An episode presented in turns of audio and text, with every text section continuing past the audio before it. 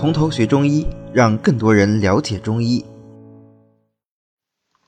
白头翁，白头翁呢是毛茛科多年生草本植物。白头翁的根啊，它不是全草，在春天开花的时候，或者是秋天啊结尾叶子开始泛黄的时候，这个时候来把它的根挖出来。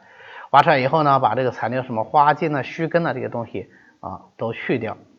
这个白头翁的白头不是花啊，不是花顶上有白头啊什么，而是它那个根。接近地上茎的那一部分有很多小绒毛，白色的绒毛啊，这一部分根头的白绒毛我们要保留的啊，然后洗净泥土晒干慎用，这就是白头翁。白头翁性味苦寒，归大肠经，在这一点上来说，跟我们前面讲的马齿苋是非常接近的。实际上，白头和马齿苋呢，我们也经常呃进行类比啊，就比较这两个药。也经常一起用，因为功效非常的接近，苦就能燥湿，寒就能清热，所以它就能够清热燥湿啊，建议解毒。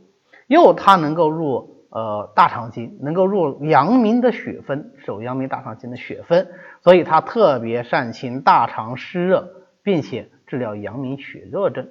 治疗阳明血热症和清大肠湿热，这是两个不同的功效啊。清大肠湿热就能够怎么样？就能治疗大肠的湿热痢疾啊，热毒痢疾。比方说，它配上黄连、黄柏、秦皮，就是白头翁汤啊。白头翁汤是我们治疗遗毒痢的代表方啊，也是仲景伤寒论的名方。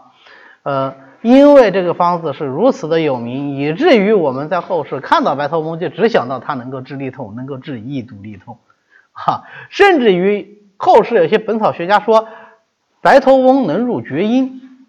白头翁不入厥阴，白头翁大肠经。但是为什么他会有这种想法呢？因为白头翁汤是仲景伤寒论厥阴经的方子啊，所以他说白头翁能入厥阴。呃，这个就是把药物功效和它的配伍功效给混淆了。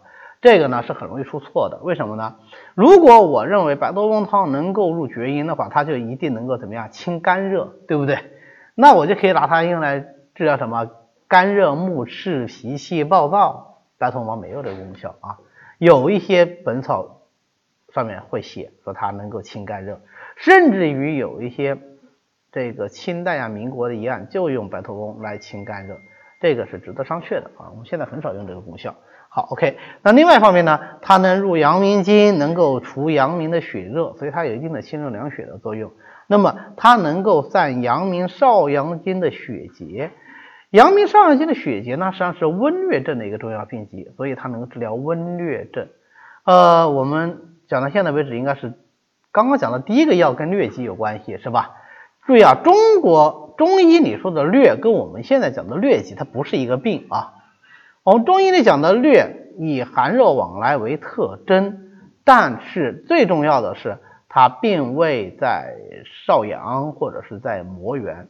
像温疟的话，它可以热多寒少，甚至只热不寒，它也是有的，并不是有具有典型的寒热往来啊。症疟肯定是寒热往来，这是不用说的。这第一个啊，它是根据症状来诊断的。那第二个呢，跟有没有疟原虫感染其实没啥关系 啊，只要你有寒热往来，它可能就会被诊断为疟。那么当然，疟在中医里面是非常非常大的一个命题，也。有很多概念，现在我们还在辨析之中，不是特别好辨析。所以大家知道说，我们的疟疾、我们的疟病跟现在西医说的疟疾不是一个病，知道这个就可以了。那么白头翁呢，它就能够配上柴胡啊、黄芪、那槟榔来来治疗温疟症啊。这个作用呢，我们现在用的相对比较少。很重要的一个原因是因为我们现在诊断疟病就比较少啊，因为我们现在呃。越来越就把这个疟病跟疟疾在临床上不不由自主的给等同起来了，而在我们大陆地区，呃，看到疟疾的机会真的是非常少。这也是为什么青蒿素得奖的时候，很多大陆的老百姓都会觉得很惊讶，就觉得治了一个好像跟我们很遥远的疾病，怎么就能这么留下了，就得了诺贝尔奖？那是因为它对于全世界的人类贡献是非常大的啊！我有同学他们去援非的，这个得奖以后。就其他非专业的、非中这个医学专业的学生同学啊，就在群里问说：“那你当年援非的时候，呃，他因为是非常成功，他们援非医疗组的组长啊，在当地也有获得非常高的声望，呃，被当做英雄一样的人。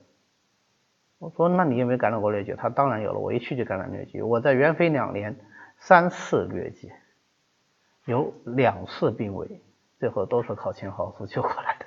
所以就是说我跟青蒿素有深厚的感情啊，自己说的啊，就是就是这个道理啊。当然我们讲回来啊，青讲青蒿素的时候，我们哦讲青蒿素再来谈青蒿素啊，就说疟疾是疟疾啊，疟病是疟病，它不是一回事儿啊。OK，那么总结一下，白头翁汤的功效呢就比较简单啊，清热解毒、凉血，主要是入大肠经的，所以主要是治湿热痢痛，现在是用的最多，也能够治疗温疟症，因为它能够清阳明经的血热啊，我们知道这个就可以了。